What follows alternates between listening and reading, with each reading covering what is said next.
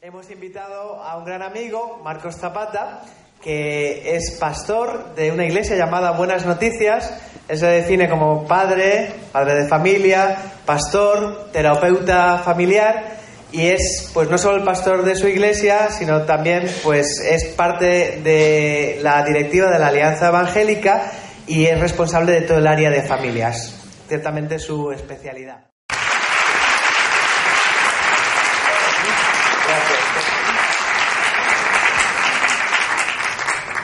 Bueno, sí. Eso de que es una persona histórica, pero se mantiene joven, me acaba de llamar viejo así suavemente, ¿no sabes? Con, con estilo, pero ya de ahí a la tumba hay un paso, ¿no? ya hablaremos después, Tote, pero eso de, bueno, ¿voy a predicar a oscuras o me vais a dar luz? Esto es una novedad para mí. Bueno, primero, mientras nos dan la luz aquí, pues quiero agradecer a a Tote y a los hermanos que están organizando el encuentro que hayan pensado a mí. De verdad que me siento honrado y no lo digo como una formalidad. Eh, uno puede decir esas cosas formalmente, lo digo de corazón. Siempre que hay unas personas que quieren escuchar lo que uno tiene que hablar o que contar, es un privilegio que no todo el mundo puede tener.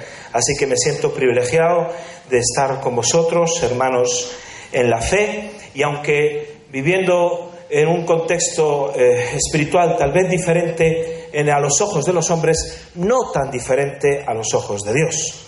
Este mes de enero pudimos hacer un acto ecumérico muy bonito en la ciudad de Lugo, en la iglesia La Nova, una, una iglesia muy importante, y el impacto que hubo en la ciudad, salimos en la prensa, y la gente nos paraba en la calle, tanto el testimonio de nuestros hermanos católicos como los nuestros, la gente nos paraba en la calle y decía, ¿qué ejemplo estáis dando? En un momento donde nadie se une para nada, vosotros estáis dando un ejemplo y un testimonio de unidad. Yo sin luz predico. Tendría que, me cuesta leer algunos pasajes bíblicos, pero más o menos son conocidos. Así que eh, voy a esperar mientras. Me presento un poquito más. Como decía Tote, estoy casado con dos hijos, uno de 15, otro de 16. Ana es mi esposa, que no ha podido estar aquí por otros temas de tipo laboral y pastoreo luego una eh, preciosa congregación, yo siempre digo que la mejor congregación de España. Y si tú como pastor o párroco no piensas lo mismo de la tuya, mal, eh, mal te veo. No, con linternas ya, ya se va a solucionar, gracias. Y ahí estamos sirviendo al Señor y eh, con una experiencia pastoral ya de 25 años en los que hemos visto muchas cosas, muchos milagros de parte de Dios, vidas transformadas, vidas cambiadas, y nos sigue motivando una pasión por ver nuestra nación transformada en todas las áreas, específicamente en el área de la familia y de la educación. Cuando se me invita a hablar en este foro, eh, yo, me, yo tengo un encuentro con Cristo muy fuerte en la calle, hace 31 años, estando en la universidad. Un encuentro con Jesús que transforma completamente mi vida y desde aquel momento entro como una tarea de evangelizador, a predicarle a mis compañeros, a profesores, en todos los contextos que estaba hablándoles de Dios y de la necesidad de una vuelta a la palabra de Dios. Y recibí en, aquel, en todos estos años muchas promesas. Pero también he visto en la labor pastoral como muchos hombres y mujeres que tenían ese llamamiento por parte de Dios a transformar el contexto en el que estaban, a transformar sus comunidades, eclesiástica, si fuera también fuera de, de su entorno, vi como muchos perdieron el norte. Se desanimaron, se frustraron. Y quiero hablaros un poquito de esto, no para que acabéis desanimados y frustrados, sino para que acabemos bien. Quisiera hablar de, porque mirad, entre que tú recibes, nosotros hablamos de una palabra profética, es decir, una palabra que Dios te da y hablaba con alguno de los curas que estáis aquí presentes, como hay unas ganas de, cambio, de ver algo de parte de Dios para, para el contexto en el que te mueves. Entre que recibes esa palabra profética y el cumplimiento, a veces Dios provoca un vacío, un vacío intencional, donde no se ve el cumplimiento de esa palabra y entonces lo que ocurre es que desesperadamente durante ese periodo no te queda otro remedio más que buscar a Dios, encontrarte con Dios hasta que Dios te dé las respuestas idóneas, ¿verdad? Ese vacío eh, se produce porque, mira, lo más fácil es recibir una palabra profética y lo más sencillo es su cumplimiento. Lo difícil es mantenerse en ese proceso de transformación en el que Dios te pone. Acordaos de Moisés. Moisés se ve como un hombre libertador y quiere libertar por su propia mano al pueblo judío, mata a un egipcio y finalmente tiene que huir 40 años allí al desierto de Madián. Y pues un día, un día llega y ve una zarza ardiendo que no se consume. Entonces en ese proceso él tiene en Éxodo capítulo 3 un encuentro con Dios que es extraordinario. Y entonces Dios le habla al punto que el lugar que está pisando es tan santo que Dios le pide que se quite el calzado, porque lo que viene ahora ¿verdad? es algo especial que él tiene que escuchar. Y viene una palabra. Y entonces le dice que él escuchó el clamor del pueblo, que estaba absolutamente esclavizado en Egipto, y como respuesta a ese clamor, Dios lo enviaba a él a libertarlo.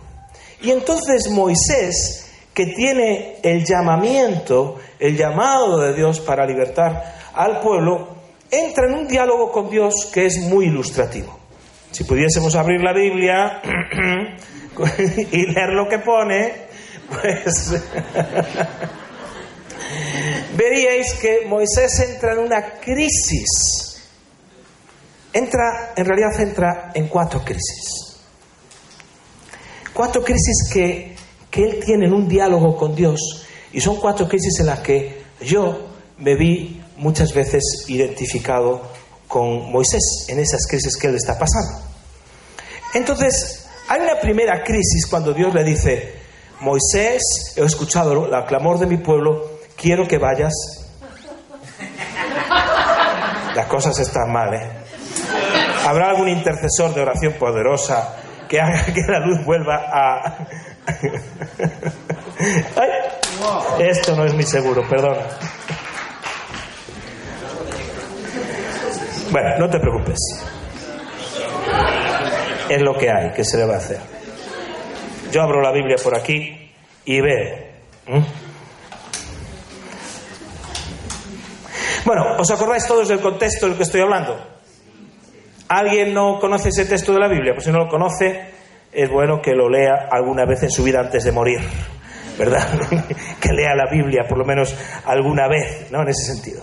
Entonces dice Éxodo 3, versículos 14 y 13 y 14, dice así, estoy en Éxodo, dice así, la grabación también se viene abajo, supongo. Dice de la siguiente manera, Dios Dijo Moisés a Dios, he aquí que llego yo a los hijos de Israel y les digo, el Dios de vuestros padres me ha enviado a vosotros. Si ellos me preguntaren, ¿cuál es su nombre? ¿Qué les responderé? Él le respondió, y respondió Dios a Moisés, yo soy el que soy. Y dijo, así dirás a los hijos de Israel, yo soy, me envió a vosotros. Muchas gracias. La primera crisis que vemos en Moisés, en esa etapa de transición que tiene el desierto, es una crisis de credibilidad. ¿Cómo me van a creer? Yo soy llamado a una nueva evangelización. ¿Con qué credibilidad? ¿Yo, acaso soy creíble? Es decir, es decir, hay un llamamiento de Dios y lo primero que le llega a él es una crisis de credibilidad. ¿Cómo voy yo a presentarme, yo Moisés, ante los hijos de Israel? Y hay que tener cuidado con esto. Porque cuando Dios nos llama a algo, llámese en este caso nueva evangelización, muchos lo estáis haciendo, por ejemplo, a través de los cursos alfa. Eh, yo tuve el placer de conocer a Nicky Gamble en el año 96, ya hace 18 años, cuando se empezaron a presentar los cursos alfa allá en Inglaterra, fue un, buen tiempo. Entonces llega ese, esa crisis que él tiene de, credibilidad, no se siente creíble. Es no, no, ¿cómo voy a ir yo? Es decir, la gente no me va a creer. Y fíjate que cuando, cuando está en ese, en ese concepto, eh, eh, dice el Éxodo capítulo 4, versículo 1, dice, entonces Moisés respondió diciendo, he aquí que ellos no me creerán, ni oirán mi voz, porque dirán, ¿no te ha parecido el Señor? ¿Cómo resuelve esa crisis de credibilidad? El Señor le dijo, ¿qué es eso que tienes en tu mano? Y él respondió, una vara. Él le dijo, échala en tierra. Y él la echó en tierra y se hizo una culebra y Moisés huía de ella. Fíjate, en esa crisis de credibilidad dice, no me creerán. La respuesta de Dios le dice, tienes que obedecerme, usa lo que tienes. ¿Qué es lo que tienes en tu mano? Una vara. Pues lo que tienes en tu mano es lo que yo voy a usar. No tienes que usar las varas de otros, no tienes que usar los recursos de otros, no tienes que usar el, eh, el carisma de otro, tienes que usar lo que tú tienes.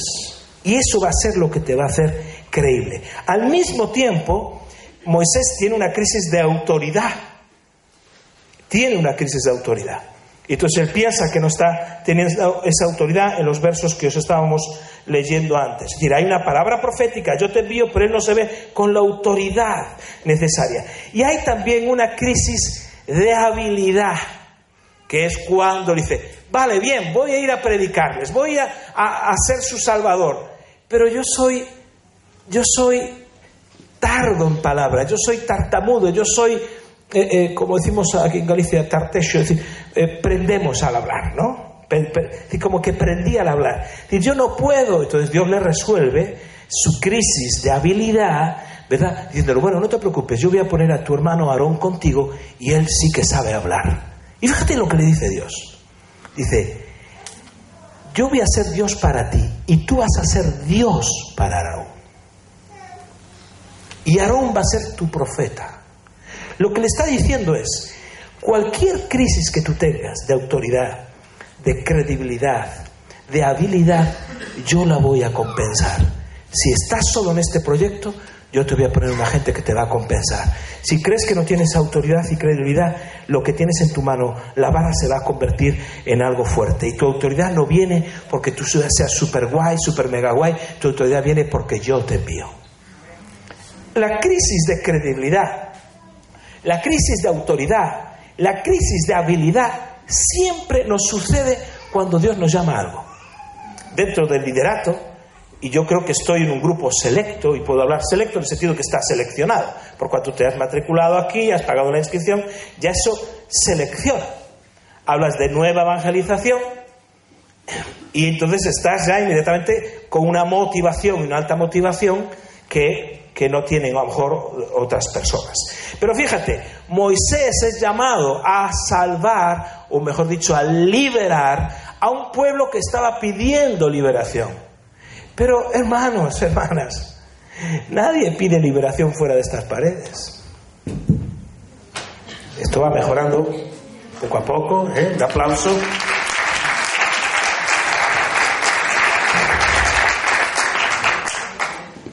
Nadie está pidiendo liberación. Es decir, que nosotros tenemos un conflicto. Y es que tenemos que convencer a la gente que está eh, eh, perdida para poderla encontrar. Tenemos que decirle a la gente que se está ahogando para poderle lanzar el salvavidas, que era lo que nos hablaba de alguna manera el padre James Malone eh, esta mañana, que por cierto una palabra extraordinaria en todos los sentidos. Entonces, esa, ¿qué ocurre cuando estamos en esa situación de crisis? Que nos volvemos vulnerables entonces sabemos que tenemos que hacer algo, pero no nos atrevemos porque, ¿y si yo no soy la persona escogida? ¿Y si, y si no me creen? ¿Y si tengo que ir a las personas a las cuales tengo que pedir permiso y me consideran que, con, con qué tontería vienes ahora de la nueva evangelización? ¿Qué pasa con la vieja? ¿Es mala o qué? ¿Es que lo que hemos hecho hasta ahora no vale? Entonces esa crisis de credibilidad, esa crisis de autoridad, esa crisis de habilidad, porque en realidad no sabes cómo hacerlo. Es más, te apuntas a una cosa, esto de los cursos alfa, y en el fondo dices, funcionará, no funcionará, lo haremos bien, la gente querrá, no querrá. Es necesaria estar en esa crisis porque te haces vulnerable. Y cuando te haces vulnerable estás en el sitio idóneo. Porque mientras ¿Qué pasa con.? A mí esto de nueva y vieja evangelización no, no me gusta mucho ciertos conceptos por, porque nunca había de existir una nueva, siempre debe existir, eh, eh, ¿verdad? Lo hablábamos con Miguel Ángel ayer en ese sentido. La evangelización siempre debe ser estar en la cresta de la ola, ¿verdad? Entonces, eh, ¿qué pasa con, muchas veces que te encuentras con circunstancias que no sabes manejarlas? Ahí te vuelves vulnerable. Cuando tú manejas bien las cosas, ya no te hace depender de Dios. Seamos honestos. La mayoría de los problemas en los que nos metemos no es porque Dios nos meta, es porque nosotros nos metemos porque ya no necesitamos a Dios. Ya somos muy hábiles en nuestros ministerios, somos muy hábiles, llevamos muchos años de experiencia. Yo tengo 25 años en la pastoral y es como que podría hacer las cosas sin necesidad de Dios. Ah, cuidado. Y Dios fielmente siempre me pone en crisis. Porque cuando escondemos el Evangelio al Dios que nos pone en crisis, pues estamos haciendo un flaco favor a la gente.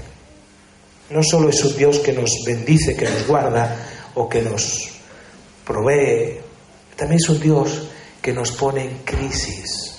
Acordaos cuando, y hablaba esta, esta, mañana el padre eh, James Malonde, hablaba de cuál es entonces la comisión, la gran comisión. Dice en Mateo 28, y lo voy a citar mucho en esta mañana porque podría firmar debajo lo que él, lo que él habló. Dice Mateo 28 que cuando, cuando Jesús los lleva, después de haber caminado con ellos tres años, y, y a los once los manda a ir a un monte,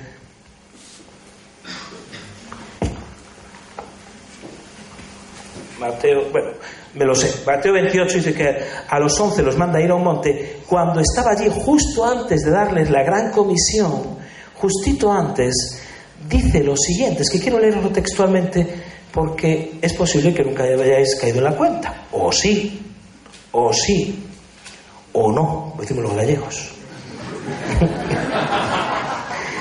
Pero los once discípulos se fueron a Mateo 28 y 16. El San Mateo 28 eh, y 16. Pero los once discípulos se fueron a Galilea, al monte donde Jesús les había ordenado. Ya habían caminado con él, ya lo conocían. Y ahora fijaros. Y cuando le vieron, le adoraron. Ah, claro, vieron a Jesús resucitado y le adoraron. Pero algunos dudaban.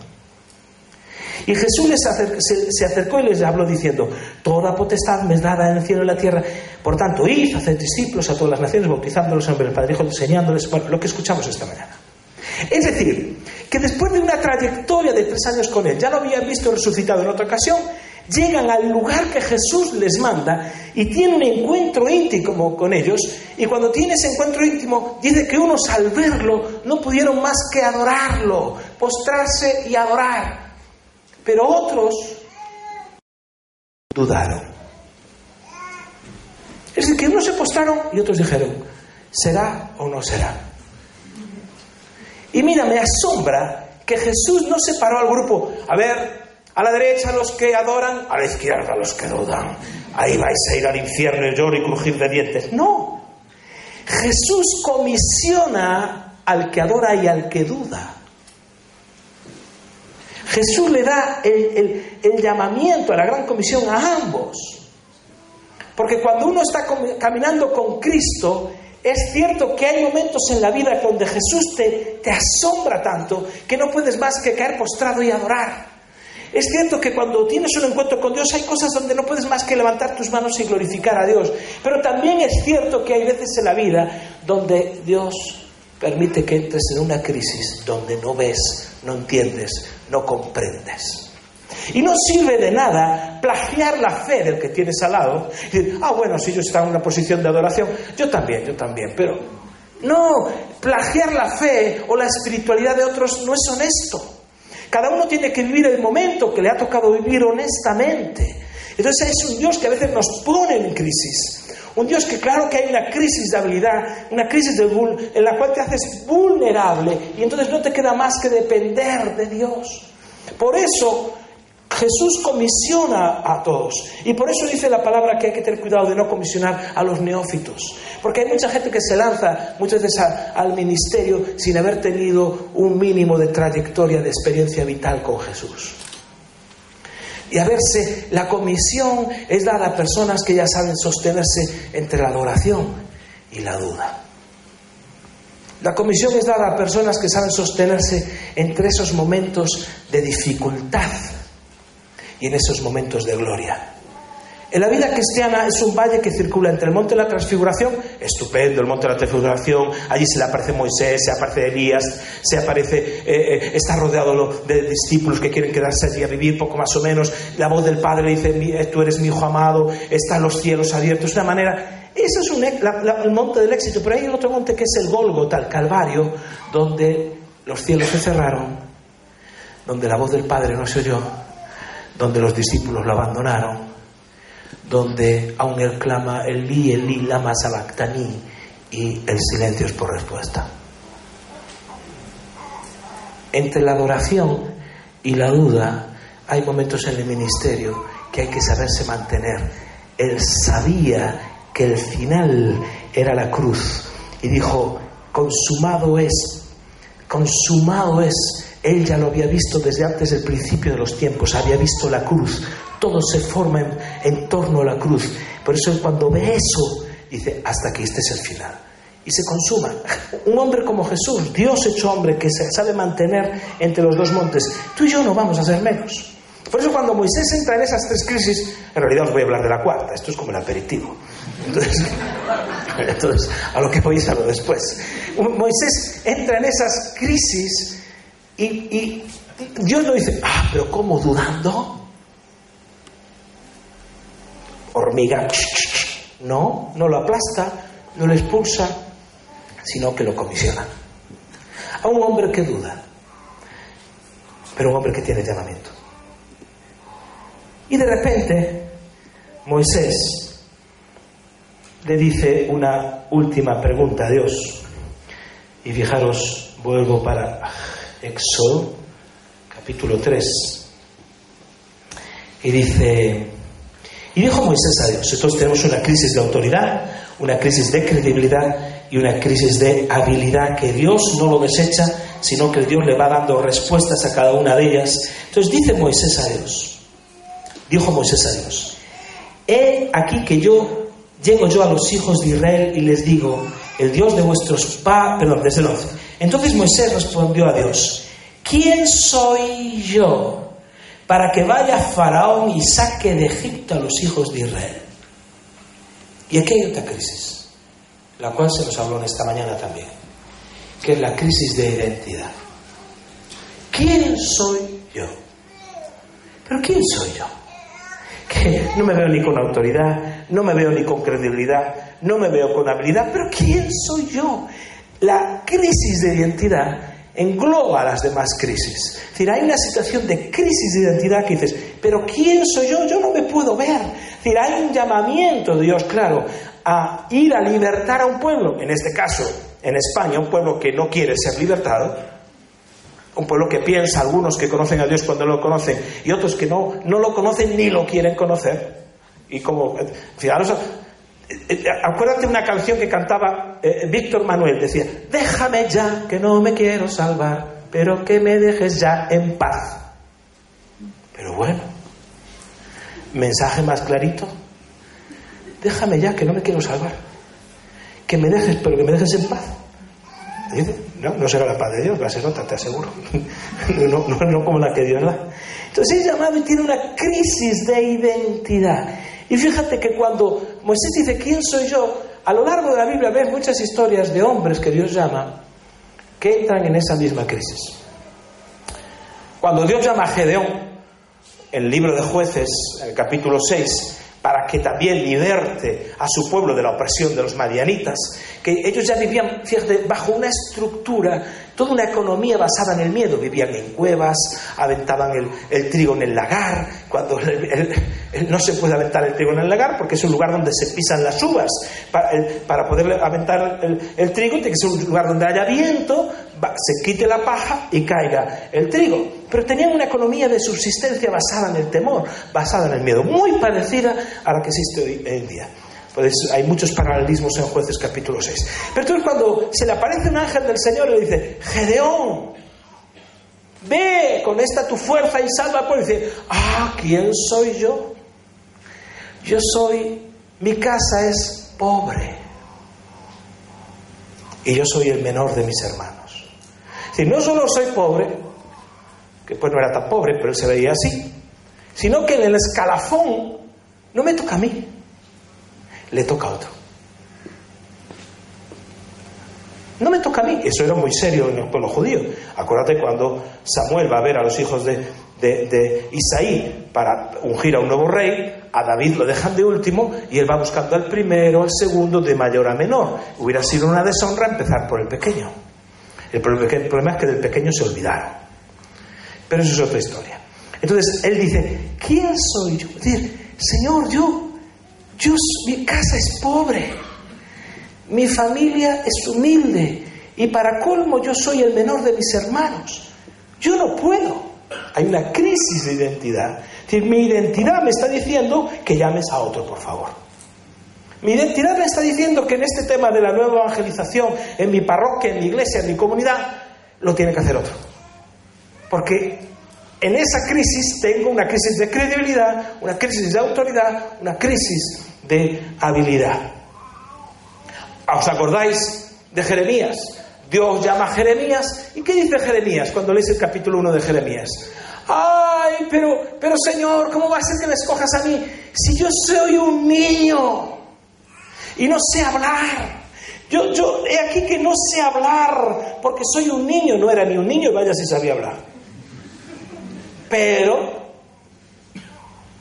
crisis de identidad, que le engloba todo lo demás. No se ve, se ve con sus habilidades. Acuérdate de Jesús. Cuando Jesús empieza su ministerio, o antes de empezar su ministerio, lo bautiza Juan. Y se abren los cielos. ¿Y qué dice el Señor, el, Señor, el Padre hablando de su Hijo Jesús? Allá por Mateo 3. Este es mi Hijo amado, en quien tengo complacencia, nuestra, la traducción que yo uso, o quien me complace. Bueno, este es mi Hijo amado en quien tengo complacencia. Mateo 3. Empieza Mateo 4. Es decir, acaba Mateo 3 exactamente con esta historia, con esta escena, ¿verdad? Y acaba con este versículo. Este es mi Hijo amado en quien tengo complacencia. Empieza Mateo 4 y dice el versículo 3. Y vino a él el tentador y le dijo, si eres hijo de Dios, Di que estas piedras se conviertan en pan. ¿Qué es lo primero que hace el Padre antes de enviar, comisionar a su hijo al ministerio? Fija su identidad. dijeron que no me podía mover para ahí, solo para aquí, por la grabación. Entonces, fija. aquí uno está atado a la luz, a la cámara, bueno, ¿Qué es lo primero que hace el Padre? Fija su identidad y dice, tú eres mi hijo amado. ¿Qué es lo primero que Satanás pone en duda? su identidad también. Todo esto es conocido por nosotros. Si eres hijo, tú eres mi hijo. Si eres hijo de Dios, lo primero que intenta socavar Satanás, el enemigo, es la identidad. Es su identidad. Si eres hijo de Dios. Pero no solo el Satanás. A lo largo de todo el ministerio de Jesús, mira, Juan el Bautista Juan el Bautista es el que vio a Jesús venir y dijo, este es el Cordero de Dios que quita el pecado del mundo. Es cuando lo ve dice, eres tú, eres tú el que había de venir, dice a Juan, no, no, no, no, yo, yo soy el amigo del novio, yo no soy nada más que aquel que prepara a la novia para cuando venga el novio. Yo no soy el novio, el novio es él. Eso es increíble. Por eso hay que tener tanto cuidado que la novia no se enamore de nosotros. A nosotros solo nos corresponde preparar a la esposa para el esposo. Nada más. Nada más. Eh, Dios es celoso en ese sentido. El, el, novio es Él. Es más, Juan el Bautista dice la palabra que no es que sintió al Espíritu Santo. No es que fue lleno del Espíritu Santo. Dice que vio al Espíritu Santo. Es decir, un hombre que es capaz de reconocer a Jesús como el Cordero, a reconocer a Jesús como el Mesías, de repente entra en crisis. Entra una crisis en la cual es encarcelado. Y cuando está en la cárcel, donde dominaba todavía los hilos ministeriales, eso es otra historia, pero dominando los hilos ministeriales, Juan el Bautista manda recado y le dice, dicen los discípulos, eh, eh, bueno, venimos de parte de Juan el Bautista, y más lo dice muy claro, no somos nosotros los que preguntamos, es él, ¿eh? no nos vayas a reír. Pero ¿eres tú el que había de venir o esperaremos a otro? Es decir, en un momento de bajón, en un momento de debilidad, Juan el Bautista cuestiona la identidad de Jesús. No solo la cuestiona Satanás, sino que el mismo Juan el Bautista se la cuestiona. Y dice, mira, ir a, Juan y decirle lo que estáis viendo. Los cojos ven, los, los, perdón, los cojos ven, claro. los ciegos andan. Evidentemente. Ahí la Bueno, los cojos saltan, los ciegos ven. Uno se lía con esas cosas. Lo que está diciendo Jesús, mira, dile a Juan que no hay miseria en el reino de Dios. No hay miseria. Lo que estaba dicho para el Mesías se está cumpliendo todo en ese aspecto. Todo se está cumpliendo. Entonces Juan el Bautista es usado desgraciadamente para eso. Los fariseos siempre cuestionaron su identidad. ¿Os acordáis cuando Jesús estaba predicando y su familia dice que fueron a prenderle porque estaba fuera de sí? En Marcos capítulo 3. Leéis el Evangelio de San Marcos capítulo 3, verso 21, y dice que la familia fue a prenderle porque dijeron, está fuera de sí. Entonces cuando van allí dice, eh, tu madre y tu familia está ahí fuera, y dice, ¿quiénes son mi madre y mis hermanos? Y, Jesús reposiciona totalmente esa situación porque la familia misma empezó a cuestionar su identidad, empezó a cuestionar su llamamiento en ese aspecto. Pilato está delante de Pilato y Pilato cuestiona quién es él. ¿Quién eres tú? ¿Eres el rey de los judíos? Que tú lo has dicho. Y dice, entonces, ¿por qué? ¿Por qué no te defiendes? ¿No sabes que yo tengo libertad para matarte? Y dice, no tienes ninguna libertad o ninguna autoridad, mejor dicho, que no te haya sido dada por Dios. Entonces hay un cuestionamiento de Pilatos a la, identidad de él. Pero lo que ya es un escándalo, fíjate, incluso un escándalo para mí, claro. Cuando lees, cuando lees en Lucas, el Evangelio de Lucas, terminando el Evangelio, Jesús ya está crucificado está ya en la cruz. Y dice el capítulo 23, versos... ¿Estoy bien? Sí. Versos 35 al 39. Os lo leo. Y el pueblo estaba mirando y aún los gobernantes se burlaban de él diciendo, a otros salvó, sálvese a sí mismo si este es el Cristo, el escogido de Dios.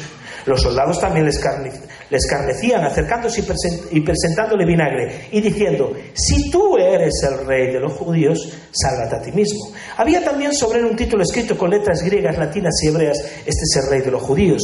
Y uno de los malhechores que estaban colgados le injuriaba diciendo, si tú eres el Cristo, sálvate a ti mismo y a nosotros. Es decir, en el último instante de su vida, Jesús es cuestionado en su identidad, en si es el Cristo o no, por el pueblo, por los soldados y por el malhechor. ¿Por qué? ¿Por qué esta insistencia de que desde el instante que él va a empezar el ministerio se le cuestiona si es el Hijo de Dios? ¿Por qué esta, esta situación donde parece que el diablo mismo quiere que entre en una crisis de identidad? Porque claro, quien no sabe lo que es, jamás puede llevar a cabo el llamamiento para el cual Dios lo llamó.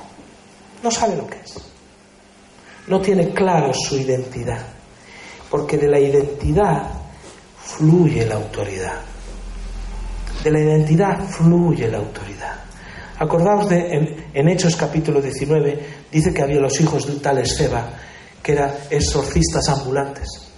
Entonces que vieron un endemoniado, dijeron, en el nombre de Jesús, el cual eh, eh, conjura Pablo, sal fuera. dice que el endemoniado, el demonio, mejor dicho, dice, a Jesús conozco y sé quién es Pablo. Pero vosotros, ¿quiénes sois? Y les pregunta por su identidad. Y dice que este hombre, demoniado, dejó desnudos y vapuleó a siete varones, los hijos de Esteban que utilizaban el nombre de Jesús, que el cual Pablo servía y utilizaba, lo utilizaban como si fuese un amuleto. Pero cuando el demonio les preguntas por su identidad, se vienen abajo. Porque como no había una identidad fija, bien establecida, no fluía autoridad para el ministerio. No había autoridad para, para el servicio de ninguna manera. Entonces nosotros muchas veces también estamos en crisis de identidad, no tenemos claro. Entonces, si te das cuenta, de, cuando una persona tiene clara su identidad, le fluye una autoridad. Yo siempre recuerdo, que yo creo que los cristianos salvando todas las distancias, pero todas las distancias que son muchas, pero se debían parecer como cuando, ¿os acordáis? En los años 70, sobre todo los principios de los 80, hubo una gente socialmente que asume una identidad tremenda, que es el ecologismo. Y de repente veías a cuatro chiflados que se ponían y se, y se, y se metían debajo de los balleneros y allí estaban los de Greenpeace y entonces asumen una identidad al punto que arriesgan su vida. Y no solo eso, sino que se subían a altos hornos, a las centrales nucleares y hacían unas locuras porque tenían tal convicción en sus creencias, tenían tal convicción que no les importaba arriesgar la vida. Esa autoridad que fluyó de ellos hizo que en menos de 20 años todos los partidos políticos y toda la sociedad asumiera la doctrina o los principios y valores éticos del ecologismo. Porque cuando asumían o asumieron una identidad, una identidad que forjó su vida, que les dio destino, que les dio propósito. Sin ánimo de establecer comparaciones negativas, pero todos hemos sabido y escuchamos la expresión salir del armario. Es interesante eso. Porque cuando un joven asume su nueva identidad, se dice sale del armario, asume una identidad, lo que le fluye de inmediato es una autoridad tremenda. Es muy seguro en lo que cree y no deja que nadie le cambie, que nadie le tuerza, porque está asumiendo una identidad. Está asumiendo una identidad y esa identidad hace que fluya autoridad al punto que todos los que tienen alrededor son ellos los que tienen que cambiar. Pero claro, entonces te encuentras con creyentes, jóvenes, adultos, me da igual, que dicen que son creyentes, que son cristianos, pero se avergüenzan. Cuando la palabra de Dios dice que Dios no nos dio un espíritu de cobardía. Y tienen miedo de predicar. Y hay. Y si saben que voy a misa los domingos, no, mejor que no lo sepan. ¿No? Para ver si. Y son cristianos, como digo yo, de la secreta. Ahí medio, medio así, ¿no? Entonces, como que no hay una identidad clara. Y como no hay una identidad clara, es una identidad confusa, no hay manera de que fluya autoridad. No hay manera que fluya credibilidad. No hay manera que yo me vea con habilidad. Porque no está clara mi identidad. Por eso Jesús fue tan atacado. Porque si Jesús lo duda de su identidad, si Jesús llega un momento que dice, pero ¿no será que yo tuve un mal sueño esto de que soy hijo de Dios? ¿No será que, no sé, algo me pasó? decir, ¿Cómo va a ser que yo soy hijo de Dios? ¿Cómo va a ser que, que mi mamá virgen concibiera del Espíritu Santo? Esto no hay quien se lo crea, puede decir. Esto, es decir, si llega una sombra de duda, esto todo, mira, tú y yo no estaríamos aquí. Si tan solo él llega a dejar de dudar, dudar, es decir, renegar de su identidad, de su naturaleza humana y divina, es decir, el trono de Dios se resquebraja. Era importantísimo luego atacar su identidad. El propósito, el propósito no se hubiera conseguido, el fin no se hubiera alcanzado, la meta de la salvación de toda la humanidad hubiera quedado perdida. Por eso a los evangelizadores, aquellos que tienen, el, la, si tienen un llamamiento de Dios claro, llevar la libertad, llevar una palabra, el diablo les ataca en su identidad. Ah, tú no vas a poder, tú qué vas a hacer, no, no puedes. Eh, ¿Cuándo? Por eso, por eso Jesús gasta tanto tiempo en fijar que nuestra identidad. Y lees el sermón del monte que dice, vosotros sois la luz, vosotros sois la sal. Mira, no se esconde una luz debajo de una mesa. Te está hablando de la identidad, de cómo es esa luz. Y la sal, si pierde su sabor. La sal tiene que estar fuera del salero, salando el mundo que nos rodea. Y toda la Biblia empieza a hablar, no solo Jesús fija la identidad, eh, los apóstoles en sus epístolas fijan la identidad, y, y, Pedro escribe que somos real sacerdocio, nación santa, linaje escogido. Se nos está fijando constantemente la, identidad. Y Jesús habla, y muchas veces incluso tenemos una identidad confusa, porque escuchas las historias de Jesús de que una viuda eh, clamaba ante un juez que era injusto, y tú piensas a veces que somos la viuda. Nosotros no somos la viuda, somos la esposa. La iglesia es la esposa de Cristo. Y se nos dice que va a ser presentada sin mancha, se va a presentar con lino fino. Es decir, es todo señales de la identidad, de quien tú tienes que ser. Más si eres joven. Si es difícil para ti adulto, imagínate para un joven que está en un instituto,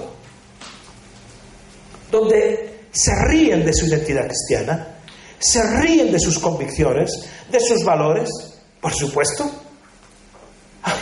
¿Vas a ser virgen hasta el matrimonio? Por favor. Bueno. Gente insegura. Gente insegura. Gente insegura. Por eso se ataca tanto la identidad. Y por eso caemos en la trampa de pensar que lo que hago es más importante que lo que soy. Permíteme que te lo explique. Fíjate cómo, bueno, la gente está tan, tan obsesionada en fijar la identidad que por eso este, ahora se habla mucho de los grupos urbanos y las tribus desde hace, bueno, desde los 80 para acá. Pero ¿qué, qué son esto de las tribus urbanas y todas estas cosas? Los punk, los, ya, ya esos ya murieron, ya esos del nerdental. Entonces, eh, aunque queden algunos por eso, los hippies ya no te digo nada, eso, pero ¿qué es todo eso? Es una manera externa, es decir, la gente fija la identidad por lo externo, no por lo interno.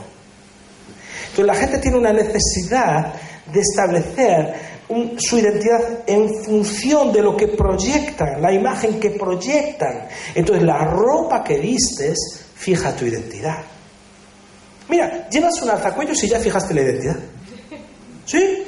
Y no es malo, yo no estoy diciendo que esto sea malo. Nosotros necesitamos muchas veces lo externo para fijar la identidad. El problema es cuando necesitamos apoyarnos en esas cosas externas. Entonces necesitas un coche de un nivel porque si no, necesitas vestir con una ropa de unas marcas porque si no, le pasa a los chavales. Es decir, necesitan vestir ropa de una marca específica porque si no, se sienten excluidos del grupo y la identidad necesita pertenencia. Necesitas pertenecer a algo. Entonces mucha gente, y por eso este avivamiento que hay de los gimnasios, ¿verdad? Esas casas del diablo Porque tú vas a un gimnasio, vas por primera vez y te sientes, te sientes ridículo y te sientes, eso debe ser del diablo y ya no vuelves. Todos ahí, tú con la barriga, no puede ser. Eso no puede ser de Dios. Esas cosas no pueden ser de Dios. De verdad que no. Pero ¿por qué hay este avivamiento en los gimnasios? Porque la imagen externa la necesitan, porque a veces sus sentimientos internos son débiles y necesitan, como no hay nada interno de lo que tirar, necesitan lo externo. Como decía uno, recuerdo uno, de estos que hacían culturistas, estaba un programa de televisión esto se llamaba Cristina, bueno, uno que hacía entrevistas a la gente. Entonces estaba el culturista que tenía, yo creo que tenía músculos hasta las yemas de los dedos. Yo le salía. Entonces le estaba hablando porque quería tener una novia, no sé qué, no sé cuánto. Entonces la presentadora le dijo, ejercita, sí, ejercito esto, ejercito, ejercito. Y entonces le dijo, le dijo, ¿y cómo ejercitas el cerebro? Y dijo, ¿ah? Fue la respuesta. ¿Ah? el cerebro. Él pensó como a ver si había alguna máquina, ¿no? A ver si había alguna máquina para ejercitar el cerebro. Dime, vacíos por dentro, pero super mega guays por fuera. Fíjate, cuando fue la crisis del 29, el crack del 29, se hablaba de que en Wall Street había que llevar paraguas para que no te llovieran los muertos. La gente se le rompe su estructura, su identidad estaba basada en la riqueza que tenían, la riqueza desapareció de hoy para mañana. la gente se suicidaba. Ha pasado en nuestro país también. Gente que se ha suicidado porque le han quitado el piso. Este mismo año. Porque ¿dónde estaba su identidad? ¿Dónde está? Es, es, siempre necesitamos el, es proyectar esa imagen Y llega un momento, como, no sé si conocéis la historia, si no os la cuento igual, de un abogado que acababa, acaba de terminar su carrera, me acuerdo ahora. Y eh, eh, al terminar su carrera, pues el hombre, chaval joven, eh, dijo, bueno, voy a alquilar una oficina, entonces alquiló una, una oficina, alquiló un sitio, bueno, un despacho, pero no había tenido ningún cliente, aún no tenía apenas la luz, se la habían puesto, la línea telefónica aún estaba sin, sin instalar, todas esas cosas, tenía allí el teléfono. El caso es que ve que se acerca un cliente y para aparentar descuelga Dice, sí, sí, claro. No, voy a coger el, AVE a Barcelona, sí, porque tengo un caso muy importante que resolver allí. Bueno, te encárgate tú de la empresa no sé qué. No, no, hoy tengo totalmente el día ocupado y esta semana porque tengo muchos casos. Y, y empieza a hablar por teléfono. Entonces el chico que estaba allí esperando, dice, bueno, te dejo que tengo aquí un cliente, cuelga. Dice, ¿qué desea? Dice, soy de Telefónica, vengo a dar la línea. en la vida a veces Dios manda al de Telefónica y viene a dar la línea. Entonces, es decir, nos, nos quita nuestro ropaje externo. Fíjate cómo fue el principio. Si queremos ver el principio tenemos que ir a Génesis. Porque esta obsesión que tiene el mundo por la identidad, que al final dice, si haces esto, si haces lo otro, lo otro, tú serás alguien. Hay que tener cuidado, porque fíjate lo que dice Génesis. En Génesis, cuando tú el propósito creacional, en Génesis 1.26, dice así. Entonces dijo Dios, hagamos al hombre a nuestra imagen, conforme a nuestra semejanza, y señoré en los peces del mar, en las aves de los cielos, en las bestias, en toda la tierra y en todo animal que se arrastra sobre la tierra. Fíjate cuál es el orden. Dios lo primero que establece en el hombre es su identidad. Dice, hagamos al hombre a nuestra imagen conforme a nuestra semejanza. Primero se establece su identidad. Tú eres como yo. Tú vas a tener mi imagen. Tú vas a tener mi semejanza. todas esas caras, bueno, no voy a dar una charla ahora de teología, pero no es, no es el momento. Es decir, esa y se establece esa identidad. Y en segundo lugar dice, y señoré. Es decir, ahora que tú sabes quién eres, ahora que tú sabes quién te creó, ahora que tú sabes quién es tu creador y todo lo que está en mí, todas las características, yo, tú eres mi imagen, tú eres el imago de, es decir, ahora te voy a dar una función y un trabajo. Tienes que señorear, tienes que, que, que señorear toda la creación, toda la tierra. Y fíjate cuál es la primera tentación. La tentación de Satanás justo ataca la identidad. Entonces les dice, en Génesis capítulo 3, verso 5, está hablando la serpiente, dijo a la mujer, no moriréis, sino que sabe Dios que el día que comáis de él, del árbol, serán abiertos vuestros ojos y seréis como Dios, sabiendo el bien y el mal. Entonces, ¿qué es lo que hace Dios? Dice, tú eres, por lo tanto, vas a hacer esto. Y viene Satanás y le dice, si tú haces esto, aunque esté prohibido, llegarás a ser. No sé si ves que simplemente se le da la vuelta al asunto. ¿Dónde, ¿Dónde estaba la trampa y dónde está? Si tú haces, serás. Si tú haces esto, si tú haces lo otro, puedes llegar a ser. Pero lo que haces no es lo que eres especialmente en el ministerio, especialmente sirviendo a Dios. Pero la trampa, la vuelta, es decir, hay una confusión total en la identidad.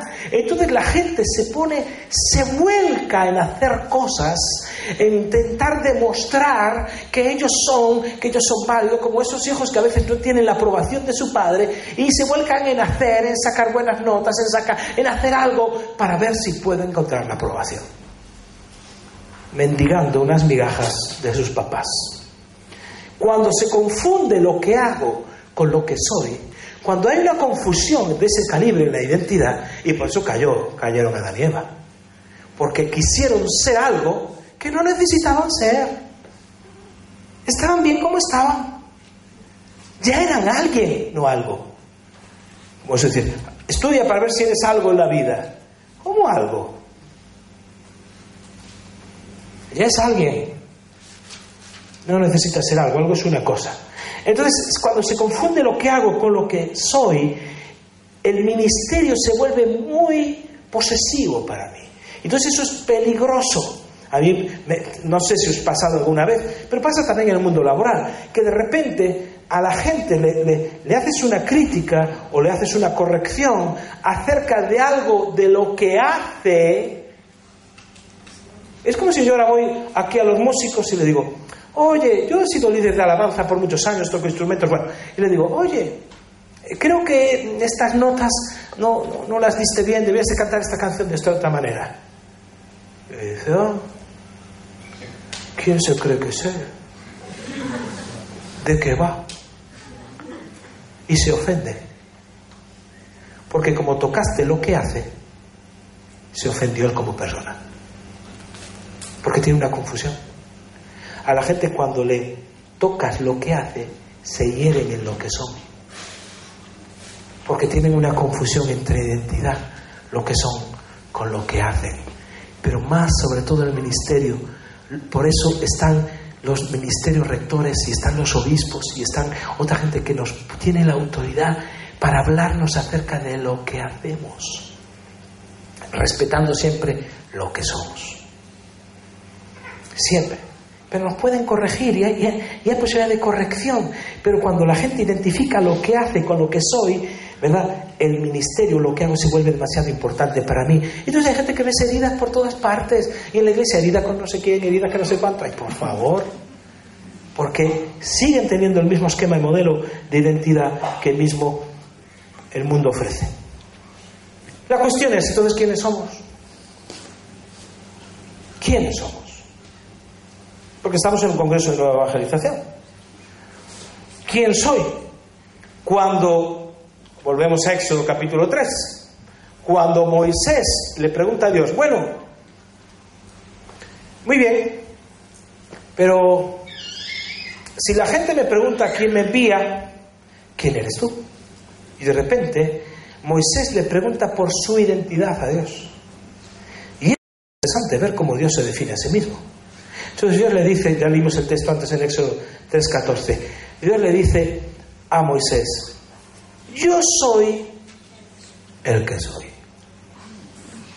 Ah, vale, ¿y algo más? bueno, iba a contar un chiste, no lo cuento. Entonces, es decir, Dios se define a sí mismo por su propia existencia. Dios no necesita definirse por lo que hace. Somos nosotros cuando definimos a Dios, y lo ves muchas veces en los salmos y en otros textos donde se define al Dios como el Dios de los ejércitos, el, el Yahvé Jireh, el que provee, el Yahvé Rafa, es que es mis banderas. Bueno, y empezamos a, definir a Dios por lo que hace. Pero Dios cuando habla de sí mismo dice, yo soy el que soy. Diles que el yo soy te ha enviado. No necesita estar vendiéndose a sí mismo no necesita estar autopublicitándose, autopromocionándose. Yo soy el que soy, ¿verdad? Entonces, ahí, y yo creo que, bueno, si, me permitís este atrevimiento, y yo creo que Dios no solo se siente seguro con esto, sino que está contento con este asunto. Yo soy el que soy, no necesito muchas más cosas, ¿verdad? Lo que pasa es que nosotros, por causa del pecado, el pecado original ya desde un principio nos ha estropeado nuestra identidad. Aquí el diablo con nosotros no necesita trabajar tanto, porque ya lo tenemos estropeado de, de, fábrica, ¿verdad? Entonces ya viene así medio estropeado. Fíjate, tú le preguntas a alguien, oye, ¿y ese quién es? Fíjate, le estás preguntando por quién es. Y dicen, es un médico, que es un taxista, que... y te responde que lo que hace. Pero tú no estás preguntando quién es. ¿Qué hace? Pero nosotros ya hemos asumido que lo que hace la persona es lo que es. Entonces llega un momento que, asumes tanto que lo que haces es lo que eres. yo quiero pensar más en el área ministerial. pero, pero se confunde completamente. Es como, como eh, la historia de aquel niño que nació, entonces le pusieron cuando nace, le ponen de nombre eh, José Pérez. Entonces lo, bautizan con el nombre y lo inscriben con el nombre de José Pérez. Y cuando es pequeñito le llaman Pepito, porque es muy gracioso el niño. Entonces Pepito para aquí va a clase, eh, Pepito, pero ya cuando llega así a la adolescencia, no es Pepito, es Pepe. Entonces se mantiene con el Pepe hasta que llegue a la universidad y vuelve a ser, eh, a ver, don José Pérez, sigue. Entonces se empiezan a llamar, acaba, acaba los estudios y ya empieza a hacer el doctor Pérez. Ya el José. Y con el tiempo, al doctor Pérez se le llama doctor. Lo que hace fagotizó lo que es. Doctor. A mí me llama, pastor. Yo que no me llames pastor, por favor. Porque algún día dejaré de ser pastor. ¿Y entonces qué seré para? Yo soy Marcos. Porque yo a ti no te llamo oveja.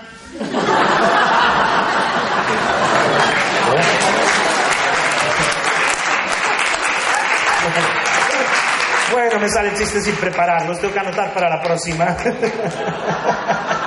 A ver si me acuerdo con estas cosas. El problema está, hermanos, es que nosotros no nos gustamos como somos. Y como no nos gustamos como somos, queremos ser otro. Y buscamos otros referentes. Ay, el padre James Malone. ¡Wow! No sé si estás por aquí, no me estoy riendo de ti en absoluto. Estaba aquí el padre James Malone, sí, no, mejor. Entonces, dice, yo quiero ser como el padre James Malone. Este es un error. Porque si tú eres el padre James Malone, ¿quién va a ser como tú? ¿Quién te va a ocupar tu sitio? Oye, yo quiero ser como nosotros los evangélicos, como Billy Graham, que predicó a cientos de miles, millones de personas. Pero ya a Dios le llega con un Billy Graham. Es como si alguien quiere, hoy quisiera ser como Marcos Zapata. Te aseguro que con uno llega. si no, pregúntale a mi mujer. Entonces, con uno llega.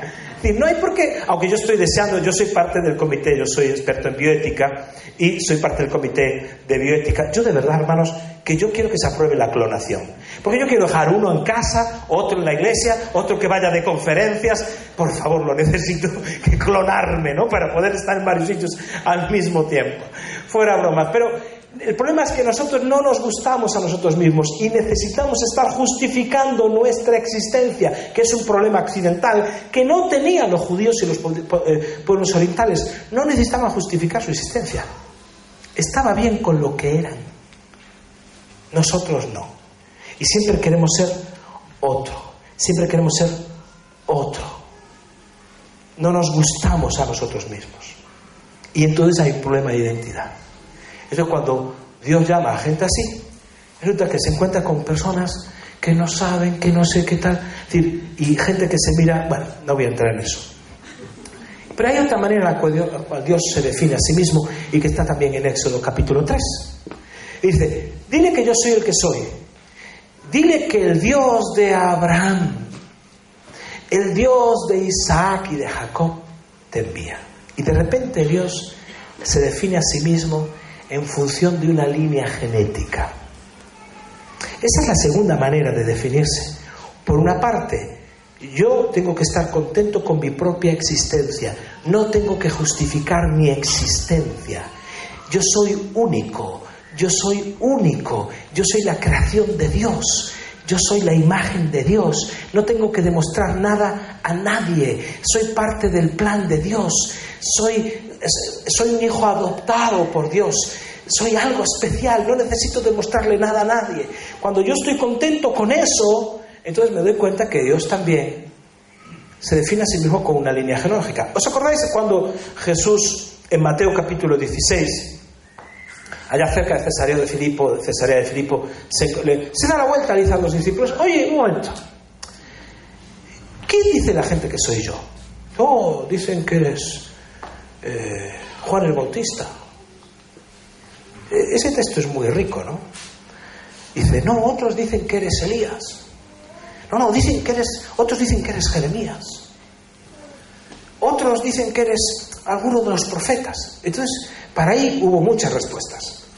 Pero de repente Jesús le da la vuelta al asunto. dice, ah, muy bien. Y todo Jesús ahora, fíjate, está preguntando por su identidad. Dice, pero ¿y para vosotros quién soy yo? Es una pregunta pertinente en el siglo XXI. ¿Y para ti?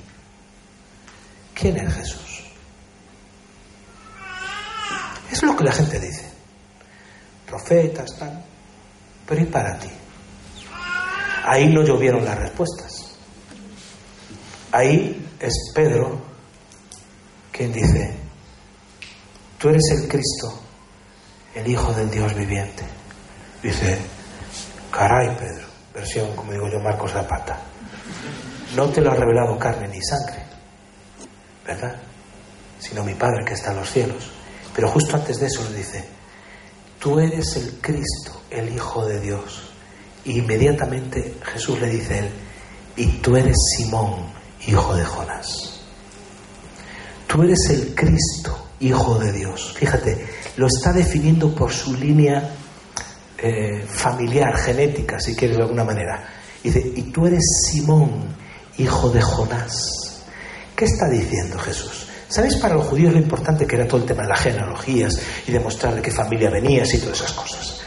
Entonces, la persona que tú eras para un judío tenía que ver con la pertenencia a la familia, con la pertenencia a una línea paterna, que era la que te daba el nombre, la que te hacía pertenecer a una tribu, etcétera, etcétera. Entonces, inmediatamente Jesús, perdón, Pedro identifica a Jesús, de inmediatamente ahí hay una revelación, hay algo que, viene, una revelación de parte del Padre, que, en la cual Pedro se da cuenta quién es Jesús. Hay una revelación y esto es muy importante, porque para contestar quién es Jesús, no solo llega a tener un conocimiento intelectual, hay que haber tenido un, encuentro experimental. Los que estuvisteis en el taller por la mañana captáis mejor lo que estoy diciendo.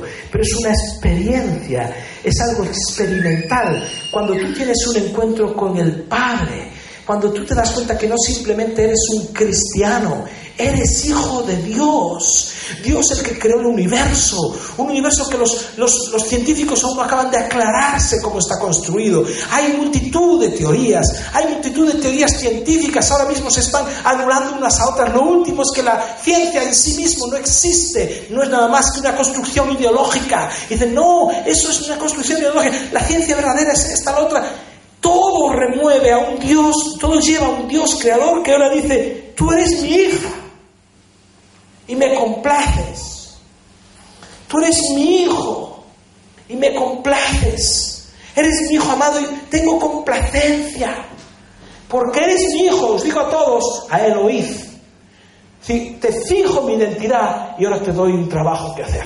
Ve y predicar. Tú eres mi hijo. Cuando una persona tiene una revelación del Padre, cuando hay una revelación de la paternidad de Dios, lo decía padre James Malone esta mañana, todo lo cambia. No puedes predicar las buenas noticias, decía, sin estar enamorado de Jesús. Porque ¿qué vas a contar? Si ha sido tu experiencia con Él. ¿Cuál es nuestro mensaje? Si no es nuestra vivencia íntima con Jesús. Haber tenido un encuentro íntimo con Jesús. Entonces ahí se revela la paternidad y esto lo cambia todo, porque de inmediato mi identidad queda fijada. No solo soy cristiano porque nací en una religión cristiana. Eso no me hace cristiano. Eso a mí no me ha hecho cristiano. No me hace hijo de Dios porque, porque nazco en una familia cristiana. Como si naciera en un, en un garaje, que soy un coche. No. Es un, un vínculo personal. Jesús, Dios Padre me adoptó. El Padre me adopta. Es algo tremendo. El Hijo es el que me ha hecho heredero. Y por eso la Biblia nos llama herederos y coherederos. Y entonces se nos habla de nuestra identidad y de nuestra identidad. Yo trabajo. mi identidad es ser un hijo. Mi trabajo es ser un siervo. Acordaos del hijo pródigo. Cuando vuelve a casa, el hijo mayor se tenía un cabreo tremendo. Ah, mucha fiesta para él y para mí. ¿Qué le dice el padre? Hijo, siempre has estado en casa.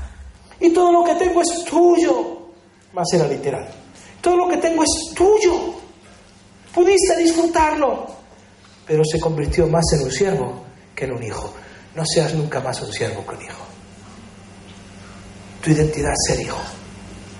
Entonces cuando eres un hijo y tu identidad está clara, mira, te importa nada que en el instituto te presionen, que te importa nada que te, que te presionen en la, en la fábrica, en el trabajo, en la oficina o en el vecindario. ¿Qué pasa? Si tú tienes claro quiénes son y los que están desnortados, desorientados, son ellos. Hermanos, la gente hace lo que hace esta locura de vorágine en la que están metidos, porque está donde está, sin Cristo, sin luz, en tinieblas. Pero tú y yo que tenemos la luz, las tinieblas, a Cristo, no podemos estar inseguros de esto. El evangelizador es alguien con una convicción tremenda, que cuando es capaz de reconocer, por eso cuando esa persona reconoce a Jesús, Jesús entonces le reconoce a él. Tú eres el Hijo de Dios y tú eres Simón, hijo de Jonás. Sobre gente así, mira, ¿qué le dices pues Jesús? Oye Jonás, perdón, Pedro, Simón, sobre ti edificaré mi iglesia. ¿Qué está diciendo? Sin ánimo de entrar ahora en disquisiciones, no, quiero entrar eh, en cuestiones teológicas que, nos lleven. Lo que está diciendo, Pedro, Simón era, sobre gente como tú, sobre gente como tú, voy a edificar mi iglesia. Gente que a veces no tenga muchas luces. Gente como la primera iglesia que no tenía un gran aparato teológico. Gente que no tenía una super mega estructura gente que no tenía recursos, pero gente como tú va a ser la piedra angular de esta iglesia. Tú vas a ser la piedra. Y Pedro lo capta tan bien que cuando escribe su epístola dice, ¡eh! Identidad. Somos piedras vivas todos. Un día a mí me dijo Jesús que yo era piedra viva. Aquí somos piedras vivas. Se nos volvió a recordar eso por la mañana. Somos todos piedras vivas. La iglesia no es el edificio, la iglesia es la gente. Nosotros tenemos un eslogan en la iglesia que hasta hacemos pegatinas y las ponemos por ahí. Y es, no vengas a la iglesia. Porque cuando la gente dice, voy a la iglesia, ya le hemos fastidiado. Porque la iglesia no es un lugar a donde se va. Que lo explicó también eh, James Malone, que en fin, casi me levanto y le doy un beso. así me gusta, muy bien dicho. ¿Verdad? De lo bien que lo hizo. La iglesia, entonces le decimos, no vengas a la iglesia, sé iglesia.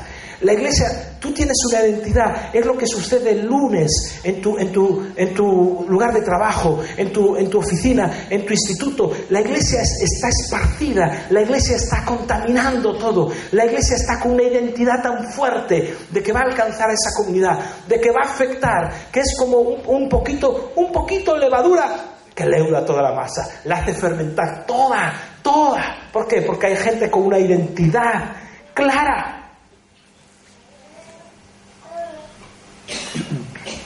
Sobre gente así, Dios edifica su iglesia. Piedras vivas. Por favor, ¿dónde se ve una piedra viva? Si algo que tiene la piedra es que es inerte. Pero era, era, era un, ataque a la cosmovisión judía, donde hasta, ¿acordáis cuando Pablo le escribe a los romanos 12, 12 dice, vosotros presentados como sacrificio vivo, por favor, el sacrificio si algo tiene es que está muerto. Y ahora les dice, sois piedras vivas. Y Pedro lo capta y dice, sobre gente como tú, yo edifico la iglesia.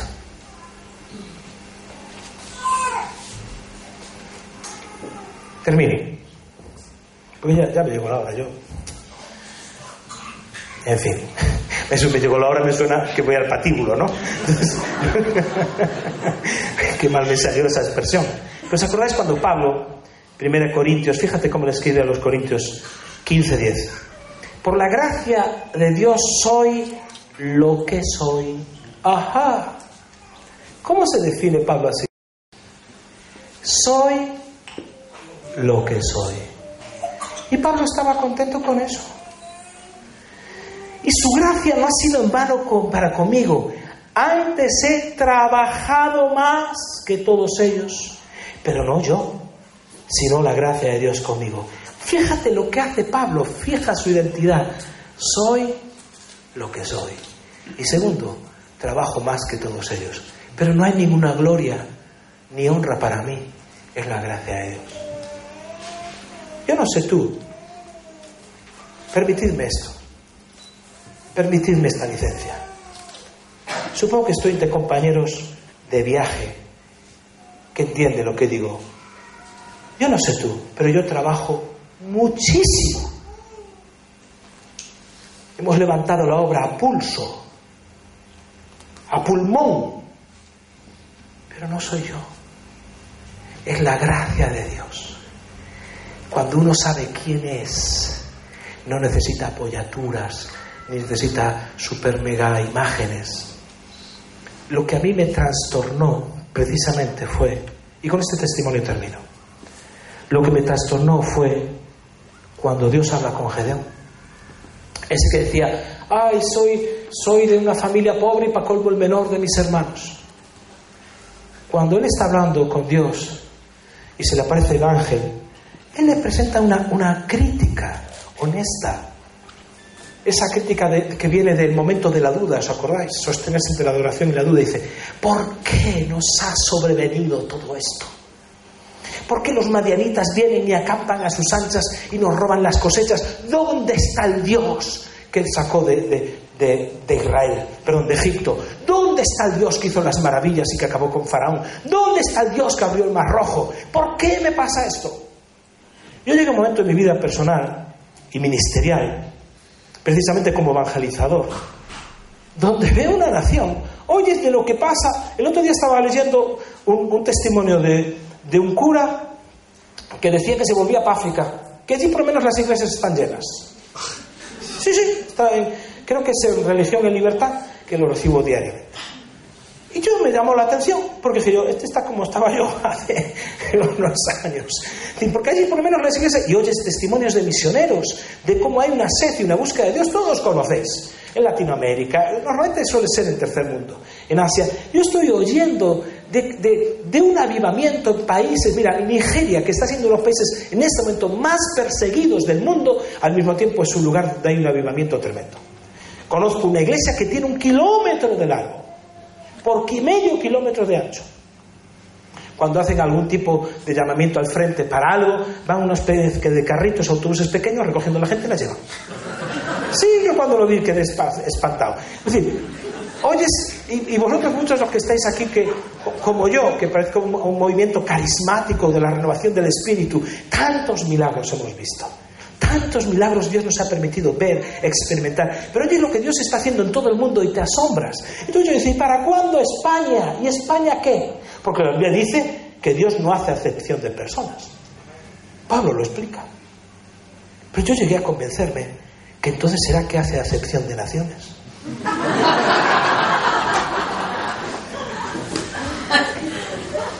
No lo creo. Y entonces, fíjate cómo Dios me fijó la identidad. Entonces yo le dije a Dios como Gedeón, ¿dónde está el Dios que oigo que hace todas las maravillas en otras partes del mundo? ¿Por qué en España aquí no nos huelen ni las azucenas a veces? ¿Por qué vemos a una sociedad cada vez con ya no laica, un laicismo imperante, aplastante? Se nos quiere excluir del espacio público y del debate público, como si el hecho de tener fe de repente estás contaminado. Estamos luchando en contra de eso a capa y espada dentro del debate público. Mi fe no me contamina. Al revés, estamos en espacios de debate precisamente porque hay, que defender esta situación de la que somos todos partícipes de, este acoso. Pero yo no quiero tener una mentalidad defensiva, exclusivamente, sino como os decía eh, ayer, de ataque en un aspecto. Entonces yo decía, ¿dónde está Dios? Señor, ¿cuál es la respuesta para España? ¿Cuál es la respuesta para España? Y Dios me respondió como le respondió a Gedeón. Y le responde a Gedeón y le dice, ve con esta tu fuerza, a ver si está por acá. Dice, ah, Señor, dice, bueno, está hablando de dónde está, eh, dónde están todas tus maravillas de nuestros padres nos han contado. No nos sacó el Señor de Egipto y ahora Yahvé nos ha desamparado. Fíjate, este tipo sí que tenía dudas. Entonces, nos ha entregado en manos de los madianitas. Ya estaba tan mal que acusaba a Dios de la situación que él estaba. Dice, y mirándole el Señor, le dijo, me encanta. Esa tierna mirada del Señor, como que no oye toda, tranquilo. Le dijo, Ve con esta tu fuerza y salvarás a Israel de la mano de los madianitas. No te envío yo lo mismo que le dijo Moisés. Yo te estoy enviando. Lo mismo que le dice a Gedeón, yo te estoy enviando. Y cuando yo le pregunté a Dios, ¿cuál es la respuesta, Señor, para este país? Me dejó congelado. Porque cuando yo le pregunto a Dios cuál es la respuesta, me dijo, Marcos, la respuesta. La respuesta eres tú. Y tú. Y tú. Y tú eres la respuesta. Tú. Tú eres la respuesta. Tú. No tienes que esperar por nadie. Hombres y mujeres con una identidad clara, con una convicción que les atrapa hasta los huesos. Como decía Jeremías, Señor, quise huir de ti, quise dejarte, pero no pude, no pude. No pude, porque hay un fuego que me atrapa hasta los huesos. Dice, me sedujiste, Señor, me sedujiste, fuiste más fuerte que yo y me venciste. Gente así es la que trastorna este país. Por eso, como decían de los primeros cristianos, los que trastornan el mundo han llegado a nuestra ciudad. Gente con una identidad clara, gente que no tiene vergüenza ni miedo, no que tiene, no tiene un espíritu de cobardía, gente que sabe en quién ha creído y por qué Él está dispuesto a vivir. Y si decimos a morir, ya se verán esas cuentas, pero por lo menos a vivir. Tú eres la respuesta. ¿Estás dispuesto? Porque el N requiere de gente. Hoy a la mañana se nos dijo, no son estrategias, es gente. Ayer en la introducción se nos dijo, no son estrategias, es gente. El asunto es si tú estás luchando con dudas, Dios no te aparta, también te comisiona. Si tú estás luchando con tu identidad o tienes una crisis de credibilidad, de autoridad, de habilidad, una crisis de identidad, Dios no te desecha, sino como sobre gente que es capaz de decir, tú eres el Hijo de Dios viviente. Sobre ti, te conozco. Sé que eres tu papá. Te conozco de que eras, estabas en el vientre de tu mamá. Te escogí, te elegí. Sobre gente como tú, yo edifico mi iglesia. Y la iglesia de Cristo lo es todo. Yo estoy enamorado de la iglesia. Todo. Quisiera responder tú al llamamiento de Dios en esta noche. A que sea la respuesta para este país a que sea la respuesta para tu comunidad, para tu ciudad, no sé, para tu parroquia, para tu iglesia.